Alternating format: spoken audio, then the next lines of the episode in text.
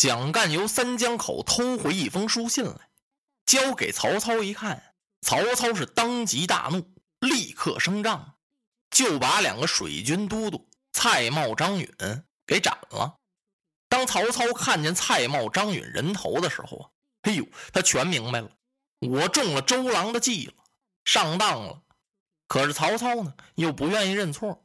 两边的文臣武将都觉得奇怪，蔡瑁、张允操练水军，操练的好好的，人家也没什么错处啊，怎么丞相把他们给杀了？张辽过来一问，曹操晃了晃头，哈，文远，你等有所不知，蔡瑁、张允慢我军机，理当斩首。他耽误了我的事儿了，该杀。哎呀，丞相，现在正在用人之际。杀了蔡瑁、张允，水军由何人统带？哦，曹操听到这儿啊，点点头，让毛玠、于禁统帅水军。说着话，咵嚓把大令扔下来了。于禁和毛玠接令在手，俩人互相看了看，又瞅了瞅丞相，心说：“丞相，我们俩人可全是悍脚啊，您怎么让我们统领水军呢？这是什么意思呀？就是我们都不会水呀。”我们操练得了水军吗？这能行吗？嗯，曹丞相佞然沉吟，正在看着他们俩人呢。那意思好像是说：世上无难事，只怕有心人。你们好好的去练。遵令。俩人不敢违令，答应一声，站到了两旁。这时候蒋干站到帅案旁边那背着手，撇着嘴，嚯，瞧他那神气劲儿，他就等着曹丞相封赏他呢。心说：“丞相，我可立了大功了。要不是我从周郎帐中拿回来这一封书信，再过个三五日，您呢就要命丧于蔡瑁、张允的刀下。”他瞅着曹操那意思，您得赏我点什么呀？曹丞相狠狠地瞪了他一眼，腿张，啪，把袖子这么一掸呀，曹丞相走了。蒋干没明白呀，哎呦，这怎么回事啊？这就等于赏了我了。这位蒋干先生到现在还在鼓里蒙着呢，他万万也没想到这是周瑜的一计呀。周瑜这计可太高了。自从蒋干到三江口一说求见周瑜的时候，周都督不是正在大帐里面和文武商议破敌之计呢吗？他听说蒋干来了，他乐了，说是说客到了。周都督当即，不是嘱咐了文武几句话，说必须如此如此。哎，这计就开始了。所以周都督在中军大帐盛宴这位蒋干、蒋子义先生，那都是安排的。最后都督喝的大醉，那是假醉呀。周都督清醒着的呢，跟醒着一样啊。这位蒋干呢，倒是没喝多少酒，他自认为自己很清醒，其实呢，昏昏庸庸啊，他就跟做梦一样。半夜里发现帅案上有这封书信，实际这封信哪是蔡瑁、张允写的呀？是都督周瑜写的。他当个宝贝似的，由三江口把这封信偷回了曹营。这位蒋干先生他就不想想，哪有这么容易的事儿？由打三军统帅的寝帐里偷走了书信，走出辕门，过水寨，走汉寨，会连一个拦着的都没有。这是怎么回事？那是周瑜事先安排好了的呀，诚心实意的把蒋干放走，所以他就这么太太平平的回来了，把书信交给曹操一看。曹操是一个非常精细的人呢，人称他为世之奸雄，怎么会上这么一个当呢？曹操有曹操的心理，他收了蔡瑁、张允的时候啊，就很勉强。这样的降将谁都烦，是个赖皮狗、软骨头，没有要这样的人。但是曹操把蔡瑁、张允给收下了，还委任他们为水军都督。当时不是有些谋士想不通吗？一个劲儿的告诉曹操说：“您怎么给他们这么重要的职务啊？”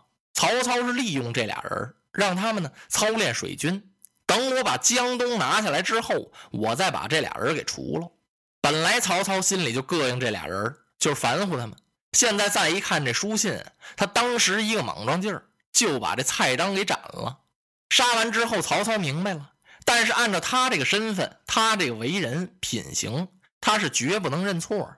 他还能赏蒋干吗？所以蒋干傻目瞪眼的在这站了半天，始终是没明白怎么回事曹操把蔡瑁、张允一杀，探马就报进了三江口。都督周瑜一听是哈哈大笑：“我计已成，蔡瑁、张允已经被除掉了，我没有什么可担忧的了。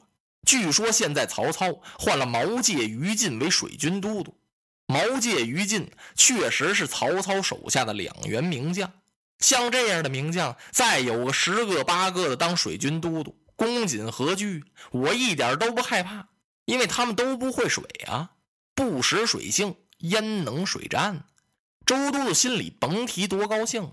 他特别高兴的是，我居然这一计能骗过了曹操，骗过了蒋干。恐怕我身边的这些文臣武将也没几个能识破此计的。公瑾刚想到这儿啊，哎呀，慢来！他打了个愣神儿。恐怕有一个人我难以瞒过呀，谁呢？诸葛孔明。此人大概能猜透我的巧计机关呢。公瑾想到这儿，把子敬叫来了。他让子敬到江边去一趟，去问问孔明，看看这位孔明先生能不能识破此计，然后回来报与我知。遵命。子敬领命就奔江边来了。来到江边一看，孔明先生正在船上那儿坐着呢。子敬赶忙上船施礼：“啊，孔明先生，最近军务多忙，我也没来问候您，也很少来请教，这真是少长不少见识啊，请先生您多多见谅。”孔明先生微微一笑：“子敬何必这么客套？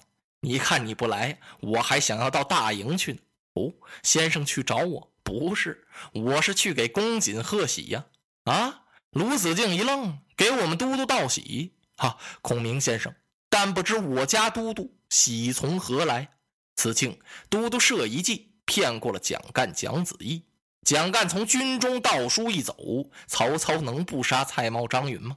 这两个颇识水性的水军都督都已经被曹操所斩，这不是一喜吗？如今曹丞相换了毛玠、于禁为水军都督，这两个全是汉路的名将，不识水性，他们好歹还不得把曹操的几十万人马给葬送了？这可以说是二喜呀！现在公瑾都督双喜临门，我怎能不到大营中去道贺一番呢？啊！子敬心想：“我的天哪！诸葛先生不是能掐会算，就是未道先知，人家全知道了。那我还在这坐着干什么呀？”他站起来给孔明施了一礼：“先生，啊，子敬向您告辞。”哎，你怎么来了就走啊？吼哦，孔明问到这儿笑了：“哈，大概是都督让你来试探我来了吧？”啊，不不不，孔明先生，都督并没有说这样的话啊，他让我来看望看望您。哈，好啊。子敬啊，你可回去要提醒都督，曹操杀了蔡瑁、张允，恐怕他一见蔡张的首级，当时他就能明白，明白什么呀？他上了周郎的当了，中了计了。可是曹操这个人呢，他又不会轻易认错。子敬，你想啊，第一次与都督水战，曹军大败，蒋干盗书之后，他又错杀了蔡瑁、张允，这两件事情放到一起，曹操必然兴兵兵发三江口啊。可能要与都督决一死战，请都督早做准备啊啊！多谢先生，子敬算服了孔明了，服到家又服回来，服了个来回呀！啊，我告辞了。哎，等等等等，子敬啊，你回大营去。哎，等等，子敬啊，你回到大营去，你可千万不要把我这番话说与都督啊！子敬一听，这我哪能不说呀？先生啊，您提醒的太对了，曹操是非来不可呀。您不是让我告诉都督吗？孔明一听，哎呀，我不是说这个事儿，是说我识破都督那个计策的事儿。你别告诉他，公瑾呢，这个人有点嫉妒。你要把我这番话原原本本的都给他说了，他会怨恨我，说不定又要加害我孔明，又得给你找好多为难。你明白了吗，子敬？啊，先生啊，您放心吧，这我都记下了。哈，我跟您告辞了，改天再来看望您。说着，两个人是拱手而别。鲁肃就回了大营了。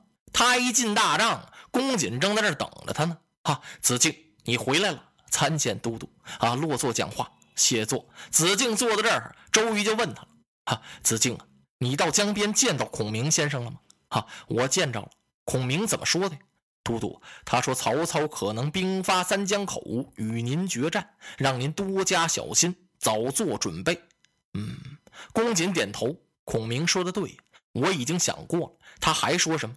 哈，他还啊，你这么说吧，他看没看破我骗蒋干这一计？鲁肃一想，这怎么办呢？孔明先生告诉我了，不能让我把这实话全部告诉都督。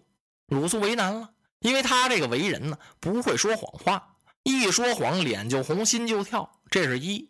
再者说呢，他跟公瑾呢相交甚厚，在江东这些文武来讲啊，子敬和周都督关系最为密切，俩人是好朋友，我不应该瞒着他。